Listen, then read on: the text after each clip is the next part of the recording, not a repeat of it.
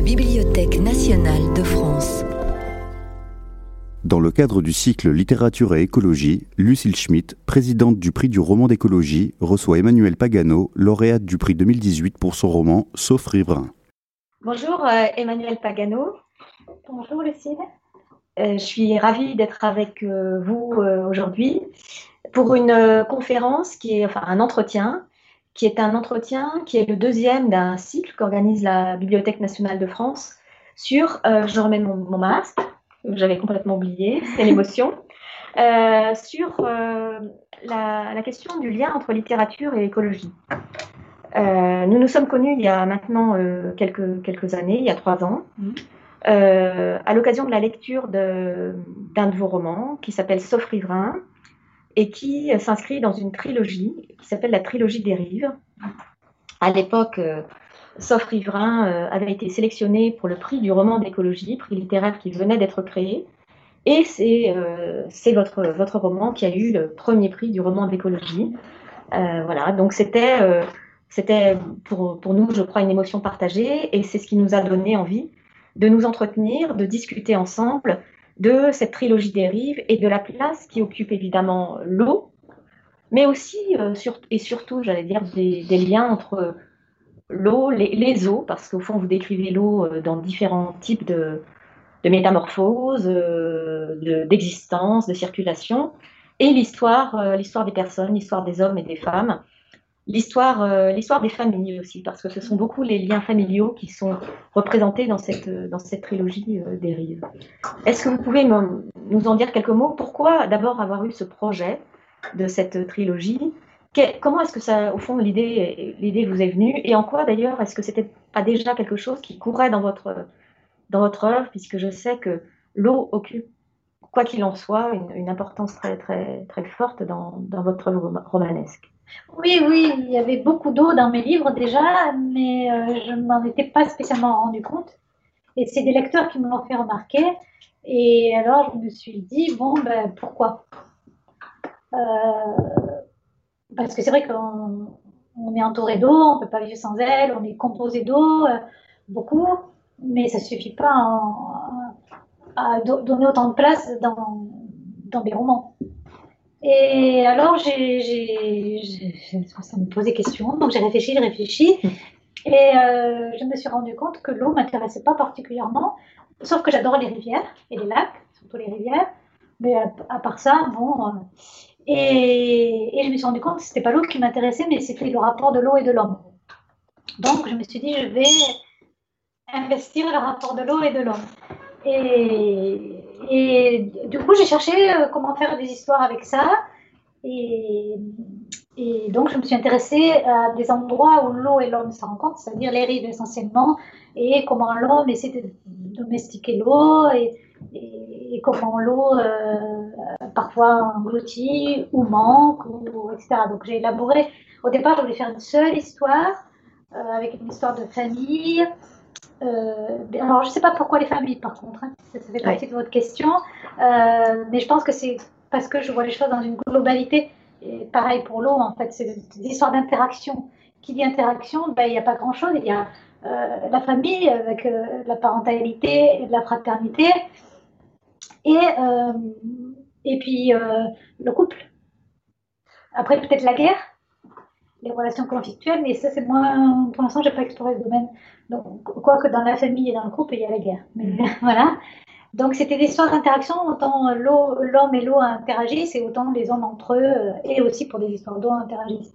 Puis cette histoire de famille, je suis pas arrivée à, enfin cette seule histoire de famille, je suis pas arrivée à la faire par rapport à tout ce que je voulais explorer. Et donc j'ai divisé en trois, et comme ça faisait trois livres, je me suis dit c'était une trilogie. D'accord. Voilà. Ouais. Mais ce qui est, aussi euh, très frappant euh, quand on. D'abord, euh, moi je voulais. Il y a une chose qui m'avait fait, qui m'avait marqué quand vous avez eu le, prix, le prix du roman d'écologie, c'est que vous m'aviez dit un roman d'écologie, je ne sais pas trop ce que c'est. Mm. sais toujours pas. et, vous savez toujours pas, et, peut-être que c'est bien de ne pas le savoir. Et en revanche, vous m'aviez dit, mais moi j'ai voulu faire un, un roman du paysage. Ouais. Et euh, ça, ça m'avait euh, marqué parce que je me suis dit, mais au fond, euh, c'est ça le roman d'écologie, c'est entrer dans l'écologie par quelque chose de, j'allais dire, le paysage, c'est quelque chose de concret, et par ailleurs, c'est quelque chose de mouvant. C'est-à-dire que il y a les rives, vous venez de le dire, au fond, les rives, c'est un paysage. C'est quelque chose qui permet de faire le lien entre les hommes et la nature, parce que le paysage intérieur existe au même titre que le paysage naturel. Et, donc, est-ce que vous pourriez nous dire pourquoi Parce que je pense que c'est quelque chose qu'on peut dire sur la trilogie des rives. les trois romans sont des romans du paysage. Oui. Est-ce que vous pouvez développer un peu sur cette, cette envie, ce désir et cette réalisation des paysages que vous faites à travers euh, alors, encore une fois, c'était quelque chose qui existait et dont je n'avais pas conscience. Euh, parce que je pensais écrire sur la nature, puisque la nature, elle me préoccupe, elle m'encombre, elle fait partie de ma vie. Euh, voilà. Et puis, euh, j'ai commencé cette trilogie, et c'est vraiment au moment de s'offrir, donc au moment où on s'est rencontrés, où j'ai réalisé que je ne travaillais pas sur la nature et que de toute façon, il n'y avait pas de nature en, Europe, et que ce qu'on appelait nature, c'était une construction de l'homme, et que c'était un paysage. Et pour Sauf j'ai interrogé un paysage particulier qui est un lac artificiel, qui semble être très naturel mais qui ne l'est pas. Et, comme c'est un lac artificiel qui est pour le coup à ma famille, personnellement, euh, j'ai exploré cette famille. Et, en explorant cette famille, j'ai découvert des choses alors que je pensais ne pas découvrir des choses. Puisque, en fait, euh, pour dire les choses, mon grand-père paternel avait des vignes qui sont maintenant sous l'eau de ce lac. Donc, je voulais voir tout ce que contient ce lac. Et je me suis rendu compte, donc je pensais n'explorer que le côté paternel. Après, je me suis rendu compte qu'il fallait que j'explore aussi le côté maternel, où il y avait aussi des lacs, des secrets, etc.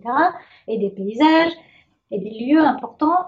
Et, qu'est-ce qui réunissait toute ma famille, quasiment, sauf moi, qui m'excluait euh, C'était euh, l'agriculture. Et euh, j'avais reculé dans le temps jusqu'à la formation de la vallée où s'ancre, où se pose le lac. Euh, puis j'avais exploré le néolithique, etc. Et c'est à partir du néolithique vraiment que l'homme met sa marque et, fabrique des paysages. Et plus j'avançais dans le livre, et plus je me disais, oh, mais en fait, ma famille, ils ont construit des paysages et pas moi. et, je me suis dit, ah, mais sauf que si en faisant ce livre et en parlant de ça, moi, je construis un paysage qui est le regard sur un paysage, en quelque sorte. C'est mon regard sur ce paysage qui, en crée un autre. Et je me suis dit, en tant qu'écrivain, finalement, j'ai un héritage et euh, je, m'inscris dans cette lignée familiale d'une autre façon, mais je m'inscris quand même. Donc, fait, cette découverte de l'intérêt que j'avais sur des lieux marqués par l'homme, comme ça, euh, je crois qu'elle est liée à une recherche récente que j'ai effectuée sur ma famille, comme tout le monde qui s'approche de la cinquantaine, maintenant je l'ai passé. Mais à l'époque, voilà, je m'approchais et c'est vrai que je me suis rendu compte qu'on était beaucoup autour de la cinquantaine à chercher des, racines, des choses comme ça. Et moi, je me suis dit, tiens, ça va passer par là. Et ce qui est intéressant, euh, effectivement, dans cette recherche, euh, dans cette manière de remonter le cours, en fait, il y a une sorte de métaphore vraiment de la, de la rivière, de l'eau, c'est que à la fois vous explorez, et beaucoup dans ce riverain, en fait, votre propre histoire, mais vous l'alliez, vous venez de le dire, au néolithique, vous l'alliez aussi à l'histoire d'ailleurs géologique de cette région, puisque vous parlez beaucoup par exemple de la ruffe, cette, euh, cette pierre euh, rouge euh, qui est tellement significative de, cette région, du lac Salagou. Donc vous liez votre histoire, vous comme Emmanuel Salasque, et votre famille à l'histoire géologique, et ça c'est quelque chose qui est très marquant. au moment où, lorsqu'on parle d'écologie, on, remonte loin, on cherche à dater les choses, donc il y a une historicité. Et puis par ailleurs, euh, si on fait le lien avec Fils, votre premier, enfin le premier tome de la, trilogie des rives, vous liez ça aussi à toute l'histoire, pour le coup, d'une région, euh, au Rhône, euh, à la question des soieries. Vous, vous, liez ça à une histoire qui est ouvrière, c'est-à-dire qu'il y a une recherche de la, sur la, question paysanne, vous venez de le dire, dans votre famille, sur les agriculteurs, enfin sur voilà, sur les vignes. Et puis il y a aussi une histoire ouvrière et on lit vraiment l'histoire personnelle à, à une histoire à l'histoire euh, de l'eau dans chaque région et à l'histoire des personnes autour de l'eau. Donc il y a une sorte de circulation et on ne s'arrête pas à une histoire. Comment s'entremêle votre histoire, l'histoire familiale et aussi, enfin, moi j'ai été marquée par le fait que vous décrivez très précisément les choses dans vos livres. C'est-à-dire que, par exemple, on apprend énormément de choses sur le moulinage dans, mm. dans le ligné fils. Euh, dans Sauf Riverain, on apprend énormément de choses sur la géologie, comment est-ce que on a mené la politique hydraulique. Euh, Expliquez-nous cette espèce de lien entre cette description des techniques, de l'histoire, des personnes, etc. Bah, souvent, ce sont des, des choses qui m'intéressent pour un temps donné. Euh, et du coup, je cherche, je cherche, j'essaie de comprendre. Parce que moi, je ne savais pas ce que c'était les moulinages. Hein, euh, J'ai découvert ça par hasard. Euh, et, et, du coup, ça me fascine. Et, en plus, c'est une richesse de vocabulaire extraordinaire. Et du coup, j'ai envie de le mêler à ma langue. Et puis, je suis tellement passionnée sur le moment, ce sur quoi je travaille. Euh, donc là, c'était les moulinages ardéchois. Euh, après, pour ce riverain, j'ai même étudié euh, comment un orgue est construit. donc, ce qui au départ ne m'intéresse pas du tout, puisque l'orgue est lié à l'eau et qu'il y avait un orgue lié à cette histoire-là. et je me suis intéressée ensuite pour le troisième tome à la vie des sous-mariniers, qui au départ, bon, je ne pensais pas que ça m'intéresserait. Et quand je suis dans mes recherches, ça me passionne tellement. C'est bête comme truc. Alors, je sais pas, il doit y avoir un processus lié à l'écriture, mais ça me passionne tellement que je veux que tout le monde connaisse ça. Je dis, euh, ah oui, euh, enfin, j'embête tout le monde autour de moi avec ça. Et après, j'essaie de restituer cette passion momentanée, vraiment, hein, parce qu'après, ça, je passe à autre chose, euh, dans, dans le livre. Voilà. Mm. Et, et, puis, j'essaie d'aller au plus près des techniques parce que je pense qu'il y a il y a quelque chose dans, souvent dans le détail. Je ne sais pas pourquoi, j'ai l'impression qu'il y a quelque chose et qui va faire le vocabulaire et qui va me permettre de construire. Et en plus, euh, j'ai pas tellement de plans quand, j'écris, plus pour celui que je suis en train d'écrire, mais pour d'autres raisons. Mais sinon, j'ai pas de plan. Par contre, j'ai des, vagues images de structure. Et, euh, et donc, ça peut être une structure en toile d'araignée, ça peut être une structure en tissage, ça peut être une structure en, circulation. Euh, pour ce riverain, c'était vraiment euh, des digressions. C'était comme si euh, au, fond de ce lac, ça allait faire un siphon comme ça, quoi, et ça entraîne, et puis après ça déborde, etc. Et donc j'essaie de suivre ce mouvement, et ce mouvement, il est souvent dicté par des, trucs très techniques et très bêtes. Donc c'est assez, intuitif en fait. Hum. ce qui est intéressant, c'est que effectivement, quand on lit Sauf Riverain, il y, a une, il y a une série de cercles et euh, c'est certes de la digression, mais il y a aussi quelque chose autour de l'enquête, c'est-à-dire que euh, petit à petit, vous enquêtez et vous poursuivez une investigation intérieure et aussi historique. Euh, et puis, il y a un lien qui se fait entre la nature et les personnes qui est incroyable. Et, c'est en ce sens qu'on peut dire que c'est un roman d'écologie, c'est-à-dire que c'est un roman où petit à petit, il y a tout un système de relations qui se dévoile. Et, et c'est un système de relations où les êtres humains et non humains euh, interagissent en permanence. Euh, après, moi, ce qui me semble aussi très intéressant, et je voulais vous interroger là-dessus, c'est que dans Sauf donc c'est pour des raisons de politique hydraulique qu'on fait cela, qu'on ennoie les vignes, elles sont ennoyées. Et d'ailleurs, euh, ça sera inutile parce qu'ensuite, on ne va pas irriguer. Donc, il y a quelque chose autour de l'aménagement du territoire, entre guillemets, cette expression très technocratique, on aménage le territoire, donc on ennoie le territoire aménagé par, euh, par les vignerons. Et d'ailleurs, vous expliquez bien comment les choses sont au fond arbitraires, parce que là, c'est ennoyé, là, c'est pas ennoyé, et ça dépend de qui s'en est occupé, euh, qui, qui, a tenu bon la mémoire. Et euh, dites-nous un peu par rapport à l'eau, parce que l'eau, c'est la nature, mais c'est aussi, comme vous l'avez dit, construit par les hommes, c'est aussi ça le moulinage, par exemple. Et il y a une espèce de va-et-vient chez vous entre le sauvage et le construit. Euh, et ça, c'est important. L'eau, c'est le sauvage et le construit. Complètement. Et euh, oui, euh, cela justement était inutile parce qu'il y a un peu d'hydroélectricité, mais très peu, c'était pas fait pour ça. C'était fait pour écréter les crues et puis transformer la, viticulture en, en, des vergers. mais par contre, ça a eu après une autre utilité qui est touristique et ça a apporté une main dans ce pays et aussi d'apporter de l'eau pour les jardins des particuliers et les habitants puisque c'est un endroit qui, qui, le village était mort en fait. Si elle avait eu cela connaissance, elle ne savait pas. Hmm. Donc euh, voilà. Et, et puis oui, il y a une, certaine grande violence de l'eau et une grande violence des hommes vis-à-vis de l'eau et, et, ça, ça m'intéressait. Euh, et, et ce, cette, enquête, à la limite, même si ça m'a pris énormément de temps pour se riverain, énormément de données, euh, d'investigation et tout, elle était relativement facile parce qu'elle se dirigeait vers le passé et il y a quand même des traces de beaucoup de choses, même si après, euh, on n'a pas les traces de tout et qu'on est obligé d'imaginer qu'est-ce qui a pu se, passer. Euh, par contre, là, je suis en train de faire une enquête sur euh, un avenir. Et finalement, je, me dis, je vais complètement inventer. Et, par rapport en plus à de l'eau encore. Et, je me suis aperçue que non, je n'inventais pas parce que pour construire un avenir, eh ben, il faut enquêter sur le présent.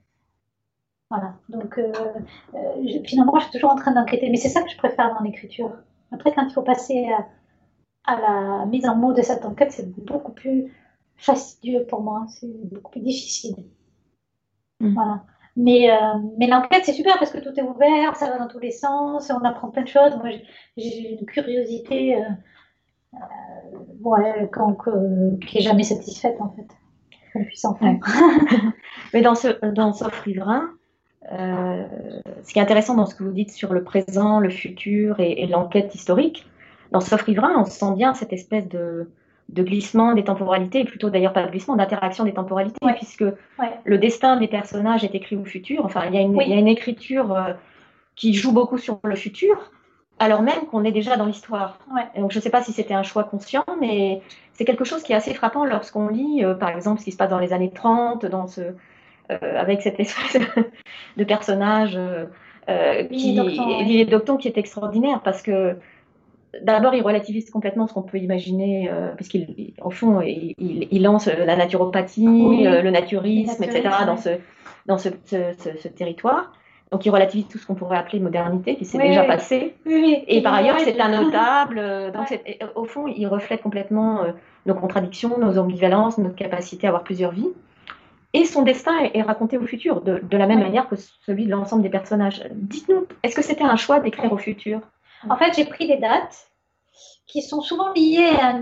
Bon, sauf pour la première, parce qu'on est en moins, euh, je ne sais pas combien de millions d'années, donc il ne faut pas une date précise.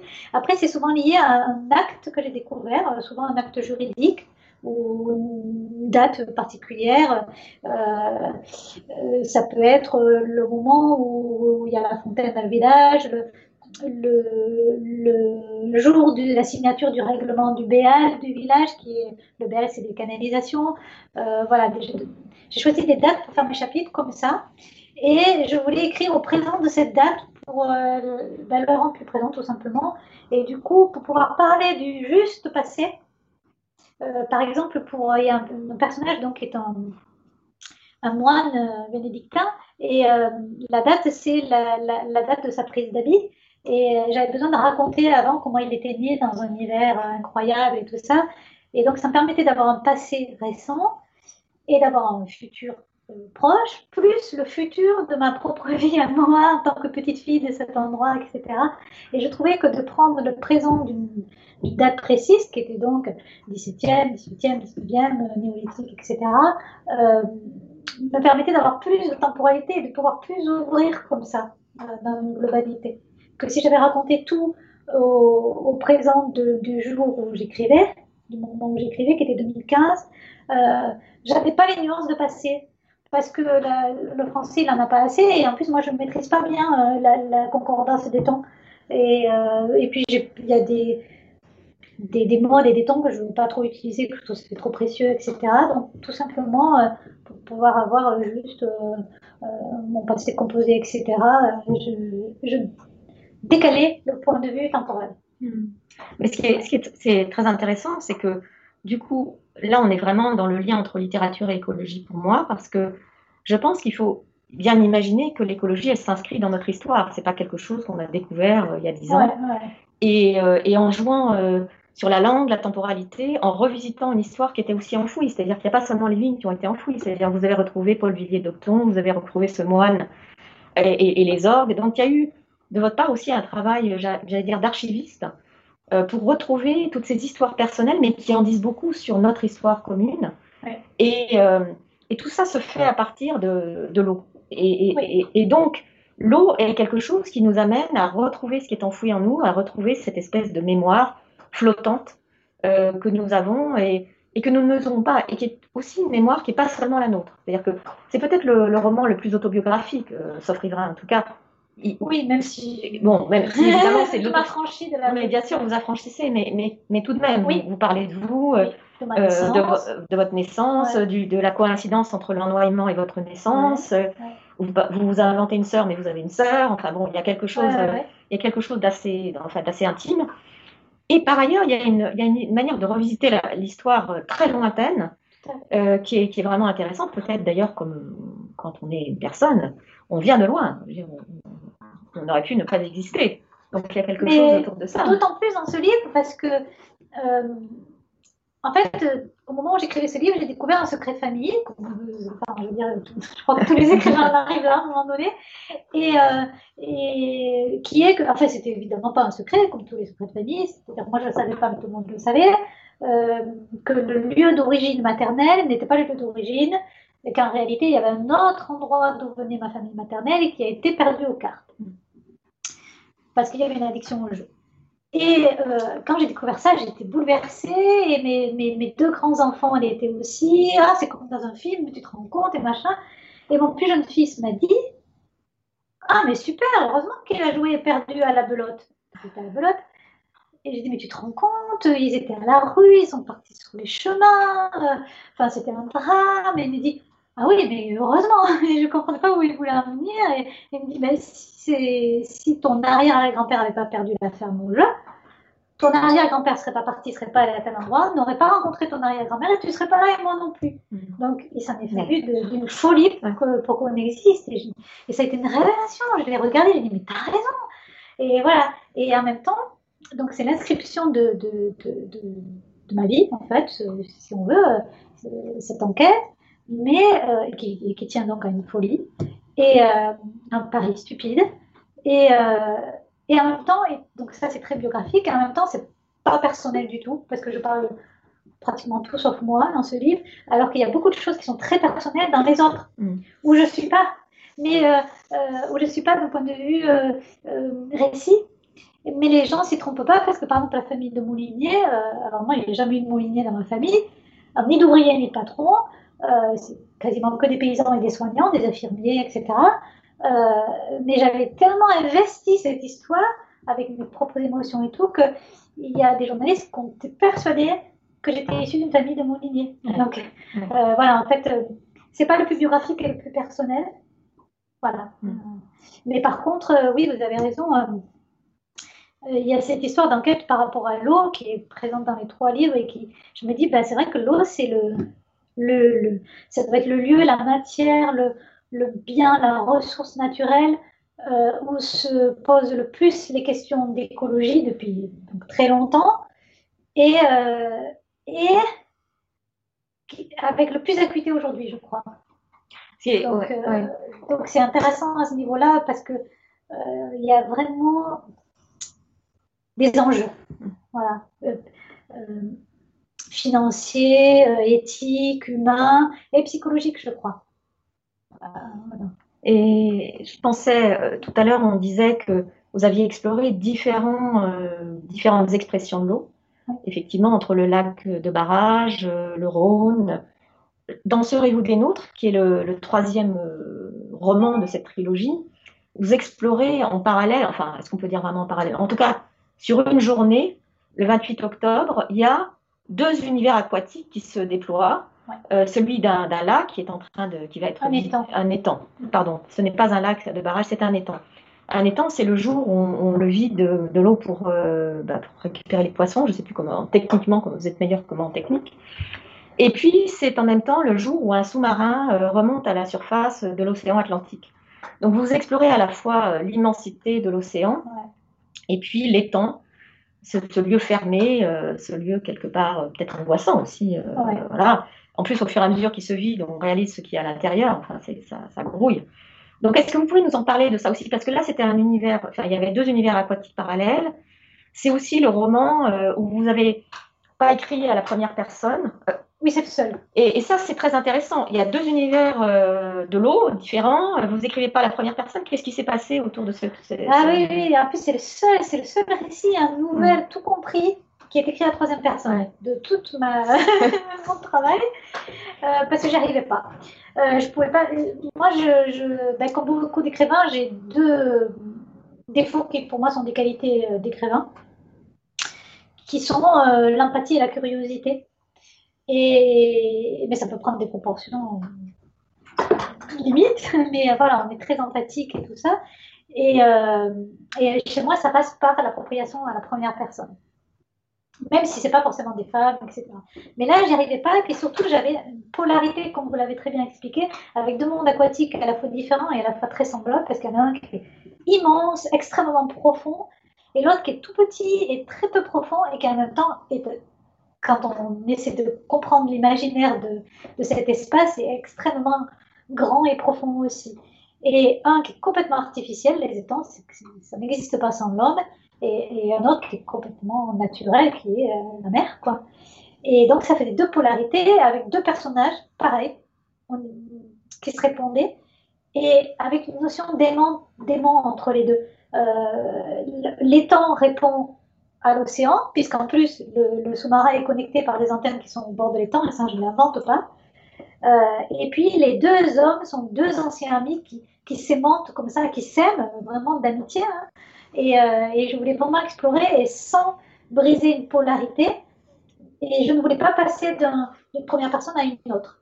Pour moi, c'est trop artificiel. Donc, du coup, euh, je me suis retirée du, jeu, si on peut dire, de l'espace.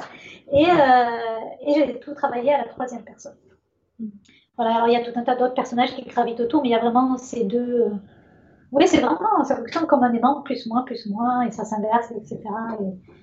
et, voilà. Mais ce qui est aussi euh, assez bouleversant dans, dans Serez-vous des nôtres, alors, il faut peut-être expliquer ce que c'est que Serez-vous des nôtres Qu'est-ce que c'est C'est en fait cette question de David qui, qui remonte, c'est le jour où il remonte et, il trouve cette invitation à, à rejoindre en fait euh, la pêche, euh, la pêche et, et Caspienne, les, les, temps, les temps qui s'appellent Caspienne. Enfin, c'est très, intéressant. Est-ce que vous pourriez nous, nous expliquer ah pourquoi les temps s'appellent Caspienne ah, C'est une mer. Donc, les temps est une mer.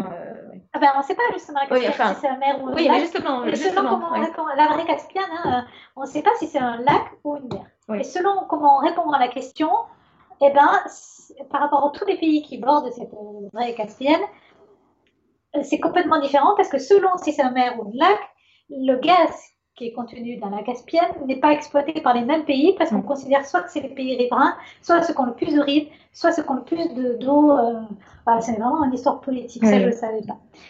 En réalité, il y a un lac, pardon, un étang qui existe, qui est l'étang de la mer Rouge, dans la Brenne. Et je voulais me baser sur cet étang parce que c'est un étang très riche en histoire, en légendes et tout ça. Et je voulais pas garder son vrai nom. Et donc je me suis dit, tiens, je vais chercher euh, qu'est-ce qu'il y a comme mer fermée euh, dans le monde qui pourrait. Euh, et j'ai trouvé la Caspienne. Du coup, je me suis mis à, examiner tout ce qui se passait au niveau géopolitique de la vraie Caspienne pour voir si ça pouvait intéresser mon roman.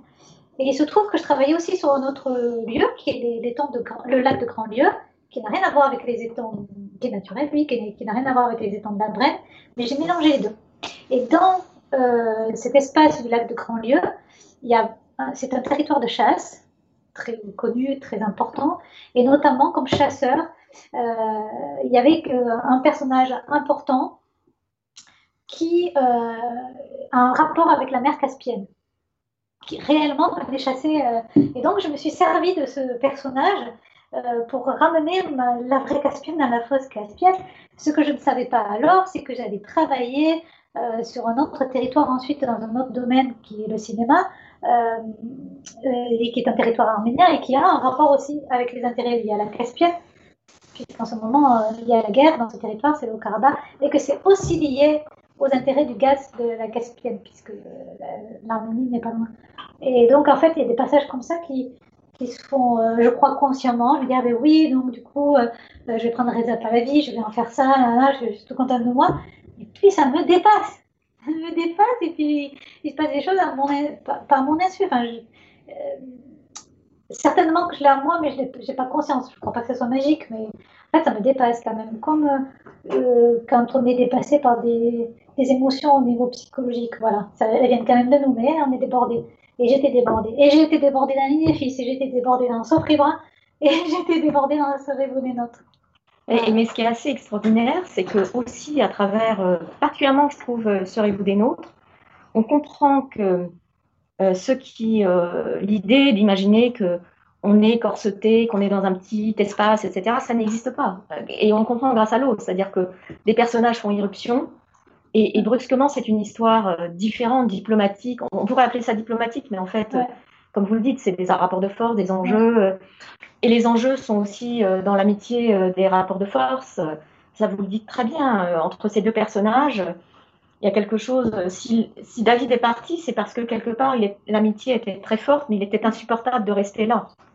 Oui, elle était insupportable. Oui. Donc, il y a quelque chose sur cette nécessité de s'éloigner. Et serez-vous des nôtres, c'est aussi le rapprochement possible. D'ailleurs, la question restera en suspens. Oui. Et, et c'est, vous dites très bien dans ce roman la nécessité de garder des questions en suspens. Moi qui m'intéresse énormément aux questions d'écologie, je pense que sur l'écologie aussi, il faut garder des questions en suspens, ne pas avoir trop de certitudes, et particulièrement lorsqu'il s'agit euh, de faire interagir la nature et, les hommes. Et ça, dans vos livres, on le perçoit euh, très, très fortement. Par exemple, l'étang, il est artificiel, le lac euh, Salagou, il est artificiel, mais quelque part, ils sont artificiels au départ et ensuite ils ont une vie propre. On le sent, on sent écosystème. Voilà, on sent, euh, on sent exister euh, dans vos descriptions très précises une espèce de fluidité des existences. Moi, je trouve que c'est vraiment très très fort. Après, vous décrivez un peintre qui au fond n'y arrive pas. Oui. Euh, qui n'arrive pas à saisir la lumière. Et euh, c'est aussi euh, l'image de cette nature qui ne se laisse pas saisir. Est-ce que vous pouvez nous en dire Enfin, moi, je me suis demandé si ça avait quelque chose à voir aussi avec l'écriture. Enfin, voilà. Oui, Jonathan est un peintre qui n'arrive pas à saisir la lumière. Il se dit peintre raté. Et dans l'Inifis, il y avait une photographe ratée. et moi, je je crois qu'on est tous quand même des artistes ratés, dans le sens où euh, on essaie toujours de faire plus, mieux, plus construit, plus. Euh, vous parliez tout à l'heure de, la part de recherche et de documentation pour me dire, elle vient du fait que j'ai plus de temps pour écrire et que du coup, je, veux, je veux tout savoir sur un sujet, c'est complètement impossible. Et j'ai toujours l'impression que je n'y arriverai jamais. Et, euh, et que on, on passe toujours à côté de quelque chose, notamment des liens de l'homme et de la nature. Et, au début, ça m'angoissait. Et puis, je me suis dit, mais je ne vais pas faire exprès de ne pas y arriver. Mais comme moi, j'ai lié depuis toute petite mon existence à, écrire, mais à raconter des histoires, raconter des histoires. Euh, pour des tas de raisons et qu'en fait, maintenant, c'est impossible à défaire tant que j'écris, et j'écris tant que je ne suis pas arrivée à ce que, où je veux arriver, ben, je suis en vie. Donc je me dis, le jour, un jour j'ai entendu un, Indien d'Amérique, je ne sais plus quelle tribu, dire ça en fait, que quand l'homme il a achevé ce qu'il doit achever, il meurt. Et donc je me dis, bon, ben, tant que je suis un écrivain raté, je suis en vie. Alors peut-être qu'il y a ça. En tout cas, de mon point de vue, c'est ça. Après, euh, il y a aussi tous les écrivains, artistes ratés euh, qui existent, pas ratés dans le sens où vous n'arrivez pas à faire œuvre, mais où vous n'arrivez pas à faire à partager leur œuvre. Il y en a tellement, il y a tellement de, de destins artistiques brisés par euh, des, tas de raisons familiales, psychiques, historiques, sociales, etc. Déjà, ça me rend dingue. Un jour, j'ai rencontré comme ça quelqu'un en fait, je cherchais à acheter une maison que je jamais, jamais achetée. Et euh, je visite sa maison, qui était un moulin d'ailleurs. Mm. Et, euh, et, je vois au mur des tableaux que je trouve magnifiques. Je dis, waouh, je pense pas que je vais acheter euh, cette maison, mais les tableaux sont magnifiques. C'est quel peintre, tout ça? Et il me dit, mais c'est moi. Et alors qu'il n'était pas peintre. Et, je dis, mais pourquoi Comment ça Et il me dit, mais moi j'ai toujours voulu peindre mais ma mère, ne supportait pas, elle me l'a interdit. Donc, euh, je, peins, mais je ne montre pas mon travail. Voilà, c'est un peu ça aussi. Les...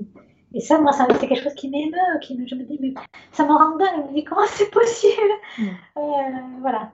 Alors, comment c'est possible? Euh, Je sais bien qu'il y en a qui ont des vies familiales plus difficiles et tout, mais je, pour moi, on ne peut pas survivre si, on doit peindre et qu'on ne peut pas. Mm. voilà, c'est une de mes inquiétudes et donc j'ai parlé de ça. Et là, il y avait une histoire de ne pas arriver à saisir le paysage. Qui,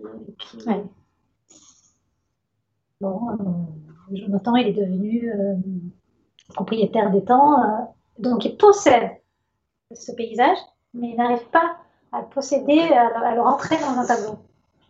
Voilà. Et ça, oui, le paysage lui échappe. Il le possède financièrement, mais il échappe complètement. Et ça, c'est une question justement complètement écologique de euh, qui, à qui ça revient la nature, euh, et comment on l'exploite, comment on la protège, etc. Et comment on la restitue et comment on évite. Mm. C'est la vraie question, c'est ça, c'est comment. La, enfin, la vraie question de Jonathan, c'est comment vivre à cet endroit où il est né.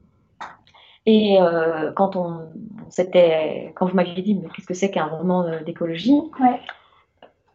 En y réfléchissant de nouveau, je me suis dit, et, c'est aussi parce que maintenant, ce prix existe depuis trois ans et qu'on a une sorte de corpus de ce qu'on peut rattacher au roman d'écologie. Doit être immense. Euh, mais justement, c'est-à-dire qu'il n'y a pas de roman d'écologie, il n'y a pas un, archétype.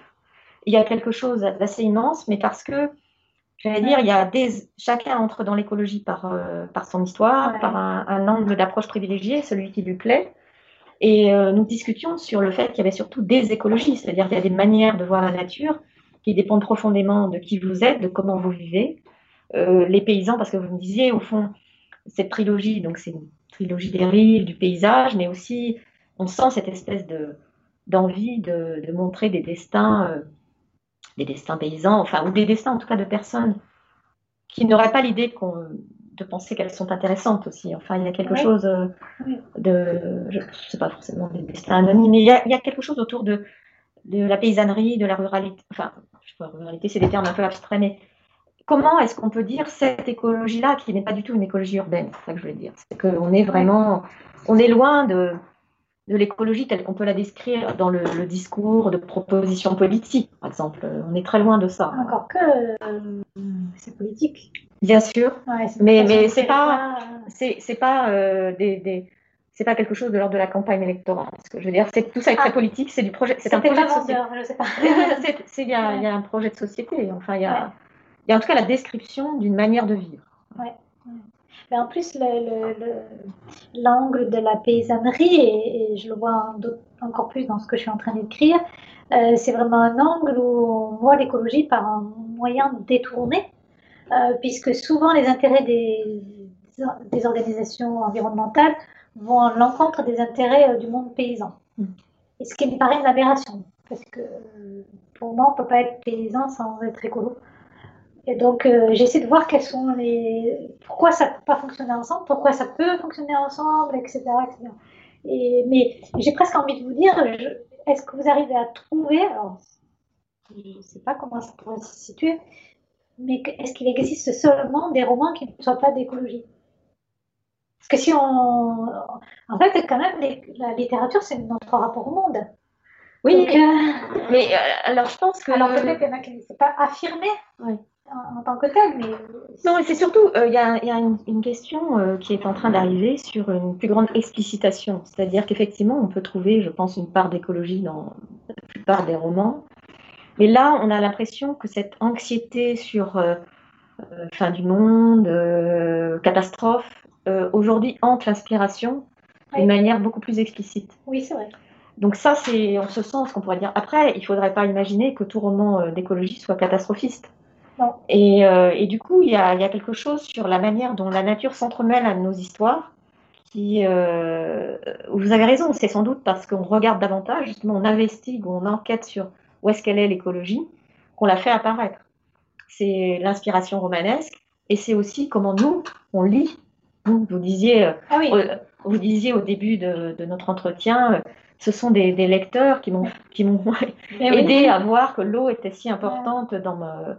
parce qu'évidemment il y a cette espèce de part heureusement d'inconscient ou en tout cas de voilà on raconte et puis ensuite le, le puzzle où les choses s'imbriquent et apparaissent des résonances mais c'est très intéressant on parlait des, adolescents troglodytes qui ne fait pas partie de la trilogie des rives, mais où aussi il y a un ennoyement.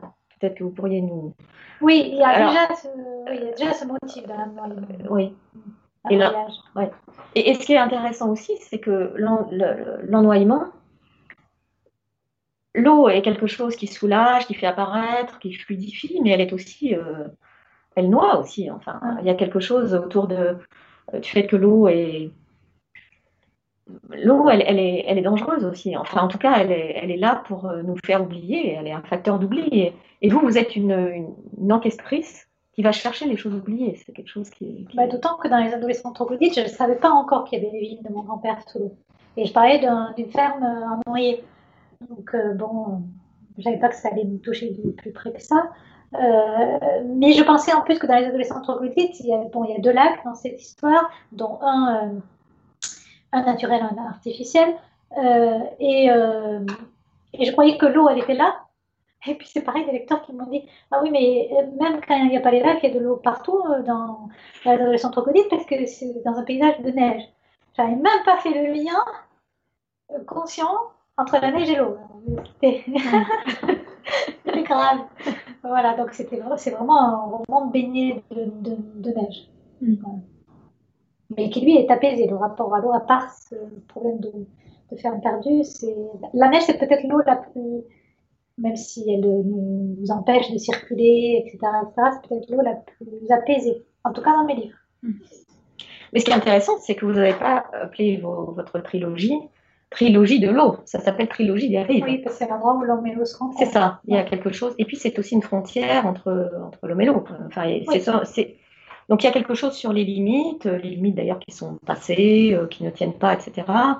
Euh, L'ennoyement. euh, bon, mais mais ce sont les rives. Et et, et au fond, vous, ne- vous ne parlez jamais. Enfin, quand même dans Sauf riverain, ça commence par une description d'une nature où l'homme n'a pas de place. Oui. Et puis petit à petit, l'histoire, euh, enfin, les hommes apparaissent. Oui. Donc il y a un mouvement qui fait, qui va euh, du, du plus inhumain, ou en tout cas anumain, je ne sais pas comment on peut dire, vers quelque chose de plus, de très intime à la fin avec Mais votre oncle. euh, Après, euh, justement, ils, apparaissent jusqu'à disparaître.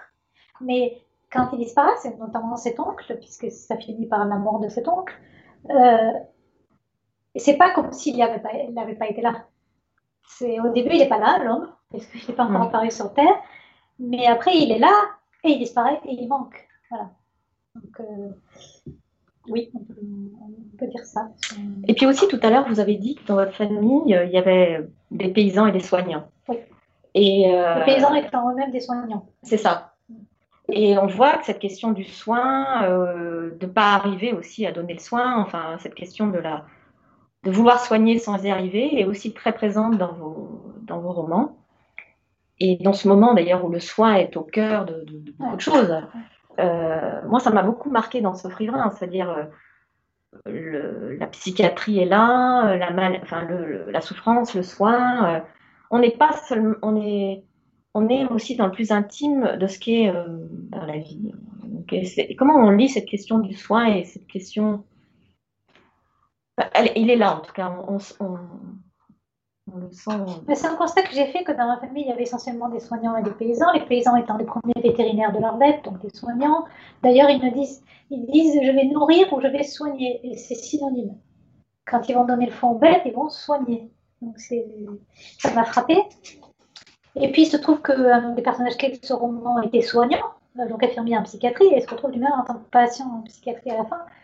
Et, euh, et la question de la psychiatrie me travaille beaucoup. D'ailleurs, mon prochain roman parle de ça aussi. Mais je crois que c'est parce que je me suis aperçue très récemment que si. j'ai- Parce qu'on m'a toujours dit, quand on écrit, enfin, des collègues qui me disaient ça, c'est parce qu'on a eu quelque chose qui s'est passé de dramatique. Et je dis tout le temps, non, moi, tout va bien, euh, j'ai pas de problème, tout ça, mais j'écris, euh, voilà. Puis jusqu'au jour où j'ai réalisé que quand j'étais petite, j'étais certainement folle ou en passe de devenir puisque je ne jouais pas, par exemple. Je passais mon temps à me raconter des histoires. Et si je n'avais, je n'avais pas accès au monde, et si je n'avais pas eu l'écriture, j'aurais eu un rapport très altéré au monde, qui, existe toujours, qui est toujours très altéré, mais qui, est souvent soigné justement ou, ou- relativisé cet empêchement par l'écriture et la lecture. Et donc, euh, je pense que euh, je me suis sauvée de, je ne sais quoi, une psychose ou un trouble borderline, ou je, ne sais quoi, en tout cas un trouble de rapport au monde, euh, par l'écriture. Donc, à ce moment, j'explore euh, euh, justement, et je l'ai déjà fait en fait de façon un peu déviée, alors non seulement dans ce livre, mais aussi dans, dans Renard Manu, qui est un recueil de nouvelles où il y a pas mal de fous, de gens qui sont en marge, qui sont limites comme ça par rapport à la raison.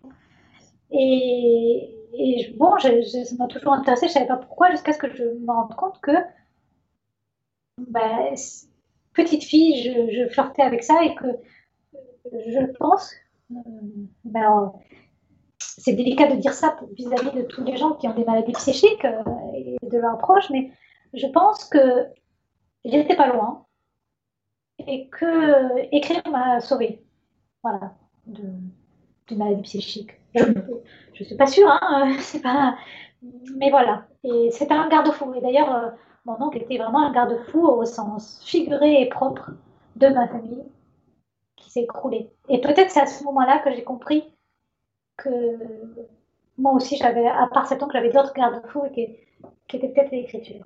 Oui, bien sûr. Et évidemment, cette question des rives, les rives sont à la fois des garde-fous, des la, la, manifestation de la, la, limite.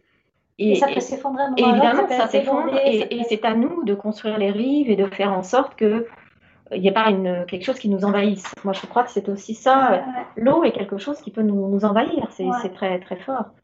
Mais, euh, ouais. Et en plus, mon oncle, il avait construit une maison de ses propres mains, parce qu'en plus d'être infirmier, il savait tout faire. Et euh, avec, euh, qui était au bord d'un lac, qui est toujours d'ailleurs au bord d'un lac, avec un garde-fou sur l'eau. Enfin, voilà. Et un lac aussi artificiel.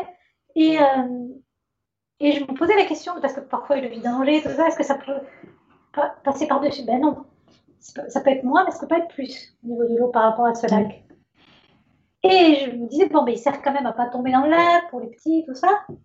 Jusqu'au jour où, et le livre finit sur ça aussi, euh, en fait, euh, la mairie décide de faire une promenade tout au long de ce lac qui passe par les terrains privés, puisque c'est l'EDF qui est propriétaire du lac, et donc les rives n'appartiennent pas aux, aux propriétaires.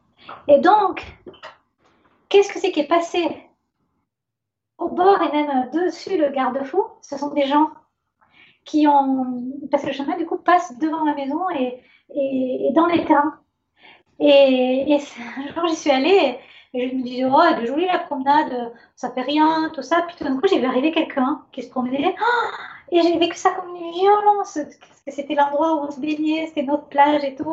Et cette irruption de quelqu'un que je connaissais pas chez mon oncle, c'était des violences. Et, et, et voilà, alors que c'est un peu bête, c'est pas censé nous appartenir, mais voilà, il y avait, il y avait une appropriation comme ça d'un espace, encore une fois, et, et, et, voilà, et donc là, le garde-fou est tombé. Bah, j'ai été traumatisée par juste quelqu'un qui se baladait. Quoi. Ouais, ouais. bon, il y a donc il y a toute cette, ces histoires d'être ouais, vraiment au bord de la raison, au bord de l'eau, tout, tout, ça. Bien sûr. Et d'ailleurs, je pense que quand vous parliez de l'écriture, ce qui est vraiment très intéressant, c'est que vous décriviez cette euh, enquête, cette investigation, et la façon dont elle vous amène à, des mots, à des mots nouveaux, à des mots techniques, euh, et à une découverte d'une richesse incroyable euh, des mots.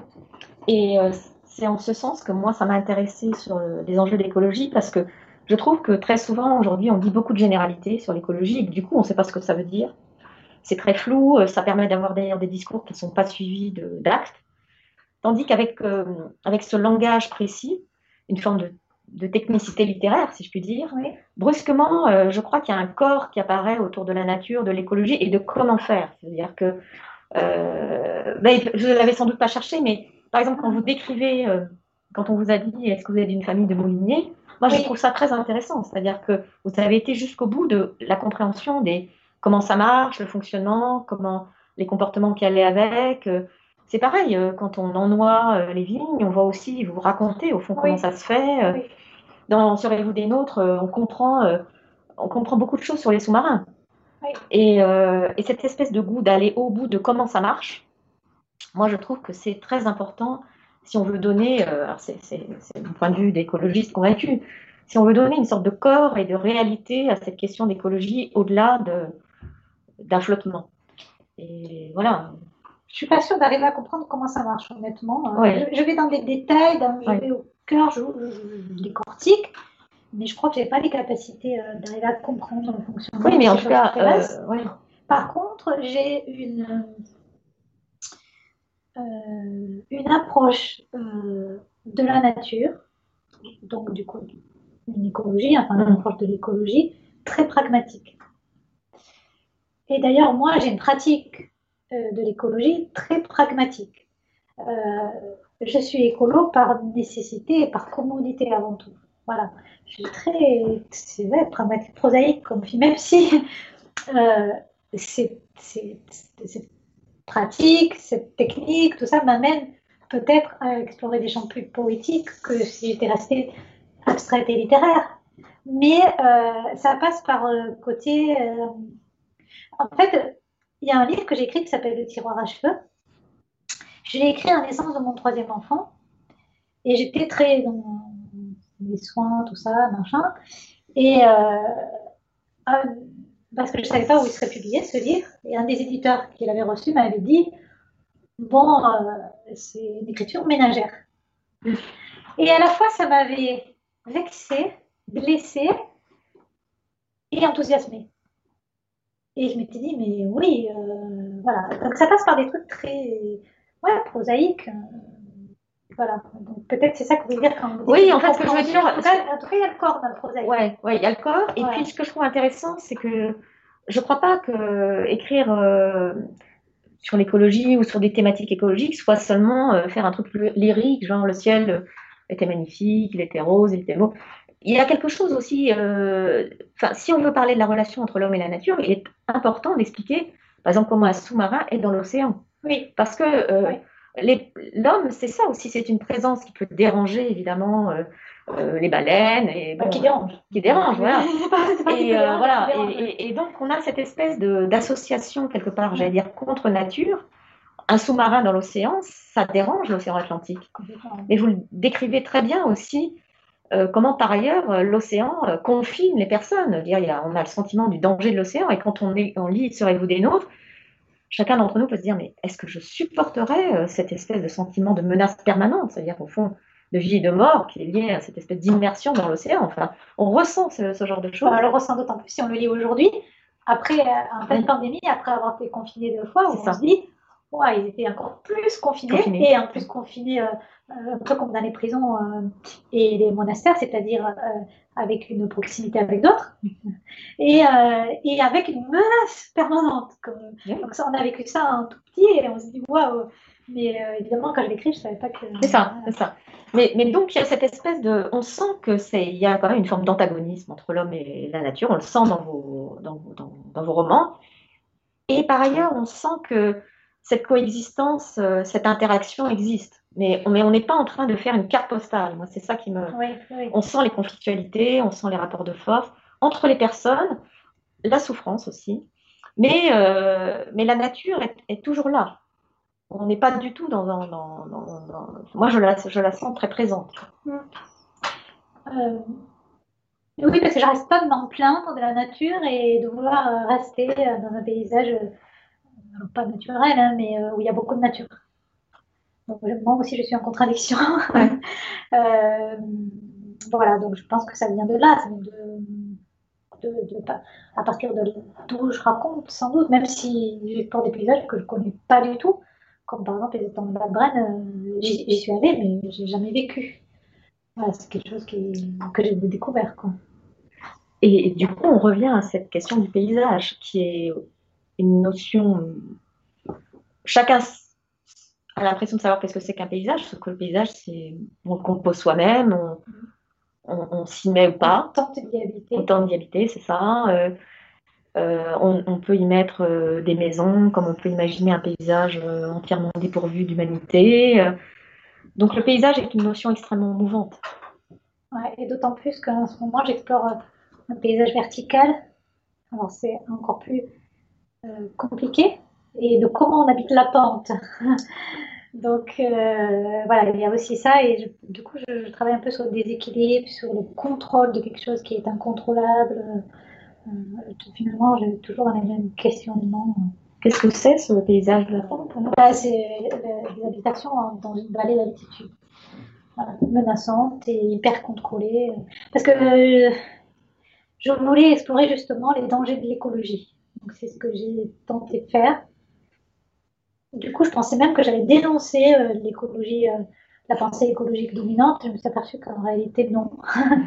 Euh, simplement, j'explore les dangers voilà, d'une écologie non, non réellement pensée, avec un hyper contrôle des, paysages naturels, des ressources naturelles. Et comme c'est incontrôlable, ça ne marche pas. Bien sûr, bien sûr. Oui, en fait, euh, ce qui est très important dans vos livres aussi, c'est ce sentiment que il faut pas vouloir contrôler. Il y a quelque chose qui se passe. euh, Oui, justement, je ne sais pas. et on essaye, on essaye, enfin, contrôler, ne pas contrôler. On sent cette espèce de, de mouvement en permanence pour euh, réussir à vivre, justement, les garde-fous. Je suis à nouveau là-dedans, sur Ouais. un hyper contrôle d'une nature pour, pour, pour essayer de la protéger et un hyper contrôle de la raison, puisque à nouveau j'explore ce, ce glissement que j'aurais pu avoir de, de, de maladie psychique euh, à travers le personnage de jumelle à, à nouveau. Euh, et voilà, du coup, euh, les deux se répondent, les deux dangers se répondent, les deux exagérations de tentatives de garde-fous se répondent. Euh, et ça associé à la pente. Alors, euh, j'ai du mal à l'expliquer, mais en gros, c'est à nouveau des histoires d'images, de sensations, de, c'est presque de la kinesthésie, c'est comme ça qu'on dit. Mm. C'est-à-dire que je me suis rendu compte, pour avoir marché en montagne, enfin, j'habite la montagne, mais un plateau, pour avoir marché sur des, des nivelés importants, que, c'est bête ce que je veux dire, tout le monde va rigoler, mais c'est pas grave, euh, on se tient pas pareil quand on est dans un paysage en pente. On ne marche pas pareil, on ne se tient pas pareil. On travaille notre centre de gravité, on n'a pas les mêmes euh, pas, pas les mêmes foulées, pas les mêmes façons de se tenir, euh, et même le, le cœur ne fonctionne pas pareil. Euh, Voilà, il y a tout un tas de métamorphoses au niveau du corps euh, que j'ai exploré. D'accord, donc dans, dans le prochain roman, il y aura de l'eau, mais Euh, de la, de la, c'est ce que je vais dire, ça sera plus les rives, ça sera l'interaction entre l'eau et la montagne en fait. Donc c'est encore l'eau, mais c'est très différent, ça sera plus les rives. Ça Oui, sera- bah justement, je m'étais posé la question de est-ce qu'il allait aller avec. Est-ce que ça serait une excroissance dans la trilogie Mais non. D'accord. non, non. Bien. Bah, je pense que euh, nous sommes arrivés au terme de ce- cet entretien et merci beaucoup Emmanuel Pagano de, Merci à de vous. nous avoir permis cette exploration de Merci d'être venu jusqu'ici. jusqu'en Ardèche. la neige, avec de petits congés arrière. Merci beaucoup. Vous venez d'écouter un podcast de la Bibliothèque nationale de France. Retrouvez les conférences, rencontres et créations de la BNF sur toutes les plateformes de podcast ainsi que sur le site bnf.fr.